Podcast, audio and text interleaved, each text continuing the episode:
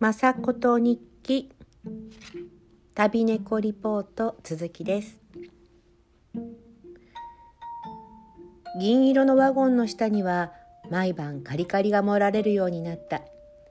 後ろのタイヤの陰にちょうど人間の手で一握り猫の一食分としては十分な量だ。マンションの階段を上がっていったあの男が夜中にふらりと出しに来る。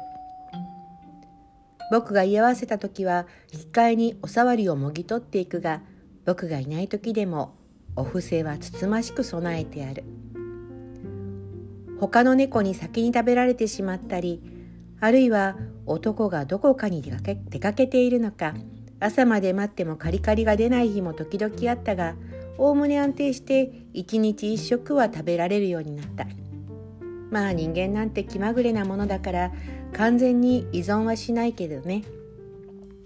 ライフラインをあちこちに分散させておくのは野良のたしなみですよ。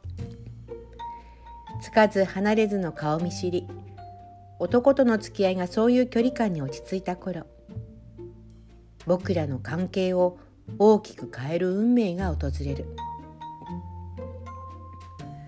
運命は大いに僕に痛かった。夜中に道路を渡っているとカッと車のライトに照らされた。パッと走り抜けようとしたらけたたましいクラクションが鳴った。それが良くなかった。驚いて一瞬ダッシュが遅れた。余裕で逃げ切りのはずが半歩足りずに巻き込まれた。パン！と凄まじい衝撃に跳ね飛ばされて一体何がどうなったやらわからない。とにかく気づくと道路脇の植え込みの中に突っ込んでいた。生まれてこの方経験したことがないくらい体中が痛い。はあ、でも生きてる。やれやれ、ひどい目にあった。と立ち上がろうとして、ギャッと叫んだ。痛い痛い痛い。右の後ろ足が尋常じゃなく痛い。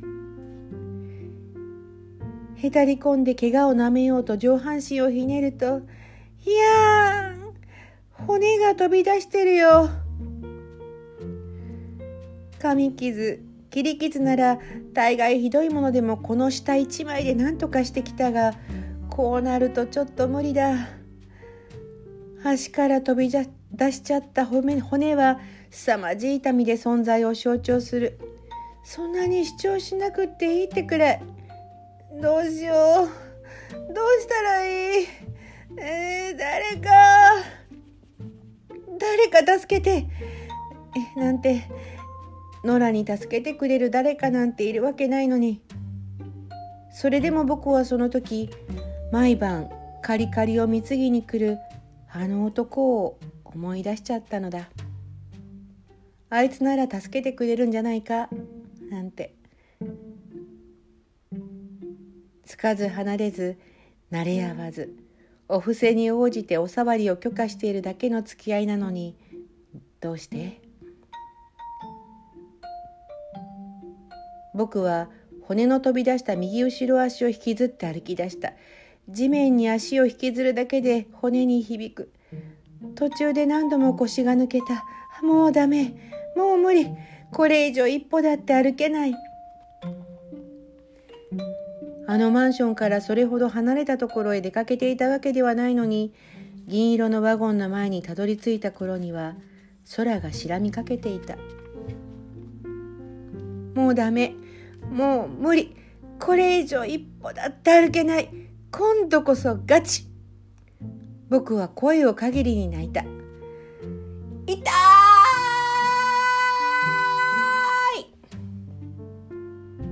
何度も何度も声を張り上げやがてその声も印踏みになっていった。声出すのも響くんだ。正味の話。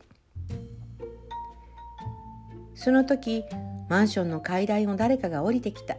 顔を上げるとあの男だった。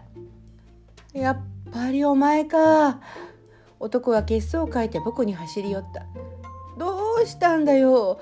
車にはねられたのか。恥ずかしながらちょっとヘマをしてね。痛いか？痛いよな。当たり前のこと聞くなよ。怒るぞ。怪我した猫をいたわれよ。すごい切羽詰まって呼ぶから目が覚めたんだ。呼んでたよな。俺のこと。ああ呼んだ呼んだ。超呼んだ。若干遅いよお前。俺なら何とかしてくれると思ったんだよな。うん不本意ながらね。と車に構えようとしたが男は何でか鼻をすすり上げたんだ。なんで泣く？そっちが。偉かったな。俺を思い出して。猫は人間みたいに泣かない。だけどなんでか泣くって感じがわかるような気がした。もうダメだって思った時思い出したのはあんただったんだ。ここまで来たらなんとかなるって思ったんだ。なああんたは何とかしてくれるだろう。痛くて痛くてたまらないんだ。痛すぎて怖いんだ。僕どうかなっちゃうの？よしよし。もう大丈夫だからな。男はふわふわのタオルを敷いた段ボールに僕を詰めて銀色のワゴンに乗せた。向かった先は動物病院だ。そこが僕にとって一生の鬼門となった詳しいいきさつは省く。